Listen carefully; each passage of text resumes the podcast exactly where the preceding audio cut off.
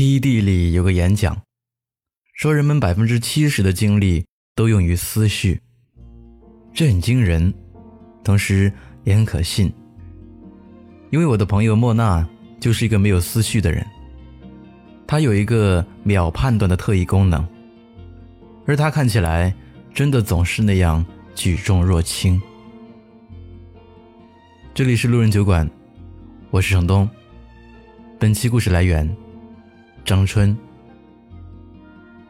他坐出租车，看到司机在吃东西，突然感觉很饿，于是他就伸头问人家：“你在吃什么？”司机说：“辣条，其实就是豆腐干儿。”莫娜说：“给我吃一点好不好啊？”司机大骇之下把整包都给了他。还有一回，他去食杂店买东西。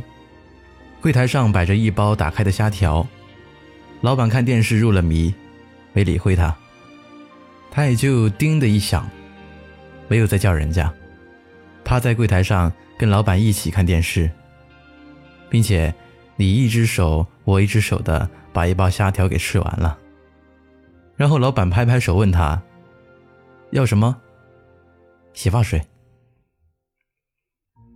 他要离开厦门回老家。收拾出了八个巨型袋子的东西，根本没有出租车司机愿意载他。他就和那一大堆东西一起站在路边。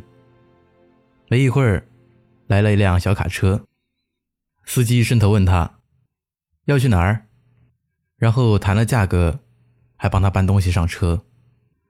问题是，送到地方以后，那个司机又不要钱了，坚决不要。莫娜常说的一句话是：“我真的是太幸运了，是不是？”比如，你知道吗？我今天书包里有八包小鱼干我真是太幸运了。有朋友说他把运气都用在这些小事上，大事上一定会很糟糕吧？可是对于这样时时刻刻享受着生活的人来说，究竟有什么大事又会糟糕到哪里去呢？莫娜和我一起创办了一个小型公益机构。最近的一次活动是二手跳蚤市场，大家带着自己的闲置物品随意摆摊和闲逛，但并不是义卖的性质。所得可以自愿捐出，不愿捐出也无压力。这次的活动是由我和莫娜两个人负责。两天下来，我累得像条狗，精神也垮了。只想吐着舌头发呆，可是莫娜仍然步履轻盈，笑容可掬。活动结束后，还有精力数钱算账。我们干的活儿明明是一样的呀！我不禁想了一下，这究竟是为什么？想来想去，觉得 TED 里那个演讲说的数据可能是对的。人有百分之七十的精力用在了思绪上。而莫娜作为一个没有思绪的人，她该节省了多少精力？比如，顾客少的时候，我有些着急，就在那儿琢磨下次活动该怎么改进才好，心烦意乱。莫娜却站在门口，望着前方不远处的电梯口，那里挤满了等着上电梯的人，电梯看起来还要很久才来。莫娜看了一会儿，叮。手往天上一指，我要去那个电梯口张贴海报。出于容易前思后想的本能，我马上提出了质疑。可是我们没有海报了呀。莫娜说：“把那张揭下来，那个地方贴海报没有人看。”说着就走过去把海报利落的揭下来，去电梯口张贴了。电梯前沉默的人群由于无事可做。都在看他贴海报，用十分引人注目的方式在海报上写粗字：“本跳蚤市场往后看二十米。”那些无事可做的人一个字一个字的看我写完，默默的扭头朝向我们的跳蚤市场看去。和莫娜一起，我总感觉每个人都会变得更好一点。我喜欢和他一起吃饭。因为他会不停的赞叹真好吃。也喜欢和他一起散步，因为既可以各自沉默，也可以没完没了的说话。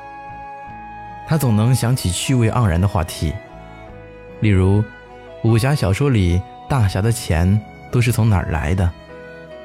每个人都有知识盲点，都是什么？石榴吃起来真的是毫无压力啊！我想起莫娜，就好像想起了皎洁的月光。它并不是自己发光，而是反射别人的光，同时使自己也美美的。想想她，我就替她未来的男朋友高兴。能和他一起享受当下的每一个时刻，把他散发出去的青春和月色尽收眼底，温暖整个人生，是多么美好的一件事情。山的时候，我也光着双脚站在你翻山越岭的尽头。正当年少，两千个你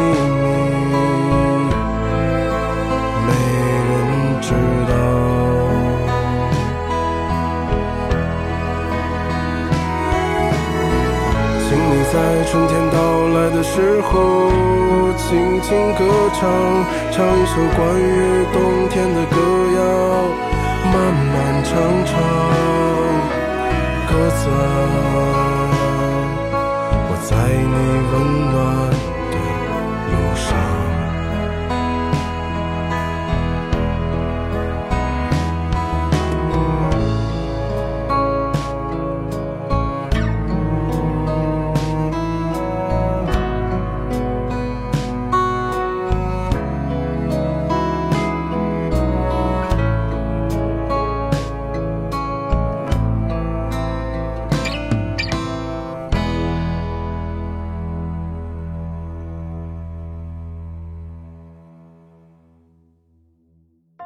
嗨，你好，我是程东。